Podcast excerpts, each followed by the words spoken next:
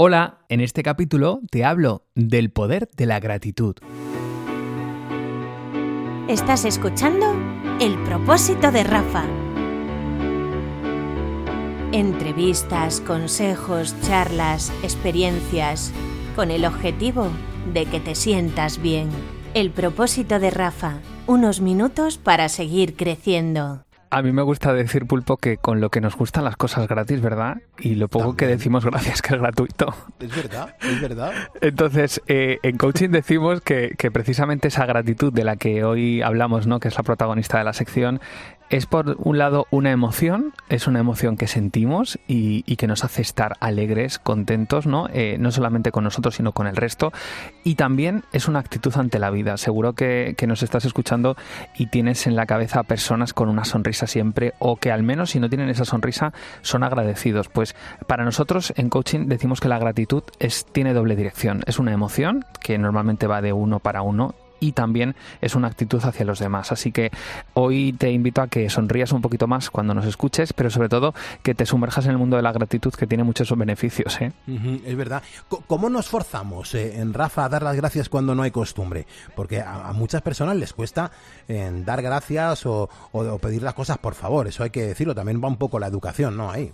Yo te diría que, que es un ejercicio que hay que hacer, ¿no? Hay que aprender. Como cuando eres pequeño, yo mi sobrino tiene tres años y ahora está aprendiendo todas estas cosas claro, no le sale de manera natural. De hecho, él te pide una cosa, agua, y entonces eh, cuando se lo das le dices gracias para que aprenda a decirlo. Pues esto es un poco lo mismo, somos un poco analfabetos emocionalmente, que, me entienda la gente bien, ¿no? Es, no tenemos esa costumbre porque seguramente no nos la han inculcado, ni en el colegio muchas veces, ni nuestros padres, porque ya nuestros padres tenían su propio trabajo y su propio proceso en su vida, en el colegio a lo mejor los profesores estaban en otras cosas, entonces es importante que nos lo hagamos como un hábito. ¿Por qué? Porque la, eh, la gratitud y dar las gracias está a tres niveles. Uno, con uno mismo, es decir, darte las gracias a ti mismo, que es algo que hacemos muy poco, ¿no? El, oye, qué bien que has hecho esto, felicidades, gracias hacia los demás cuando estás trabajando en el día a día, eh, en el supermercado, eh, con tu pareja, con tus hijos y también no solamente hacia los demás y hacia ti mismo, sino también hacia el mundo y hacia la vida, ¿no? Es, gracias, qué suerte tengo, incluso cuando tienes una enfermedad te das cuenta, ¿no? De gracias a que estoy bien, que no lo valoramos. ¿Has observado eh, alguna vez la reacción que tiene la gente cuando les damos las gracias? Porque yo sí me he fijado y es una gozada. Hay mucha gente que no está acostumbrado a que le den las gracias. Bueno, esto es una pasada, es un ejercicio que yo, que yo he hecho muchas veces y es en sitios donde a lo mejor la gente no está acostumbrada a recibir las gracias, el hacerlo, ¿no? Y, y, por ejemplo en el autobús. Esto es algo que llama mucho la atención, como a lo mejor el conductor o la conductora de autobús, cuando tú le dices, oye, muchísimas gracias.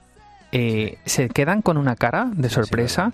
¿Por qué? Porque no estamos acostumbrados. Entonces, es tan bonito que alguien te dé las gracias de verdad, porque además, Pulpo, hay dos formas de dar las gracias. Parece que no, pero esto tiene como un análisis más exhaustivo. Y es que eh, está la forma de dar las gracias, eh, como diría yo, autómata, ¿no? De este que vas a un sitio y te dicen gracias que tú notas que es una, un gracias falso, que no es un gracias de verdad, y luego está el gracias de sintiéndolo de verdad, que se nota que hay cariño, que hay amor, que hay ternura detrás. Bueno, pues este gracias, el gracias de la autenticidad, yo creo que es el que tenemos que empezar a poner un poquito más en práctica. Y puedes empezar ya mismo, no hace falta que se lo hagas a tu familia, sino cuando vayas al trabajo o cuando llegues ahora mismo a coger el autobús o el metro o lo que tengas que hacer.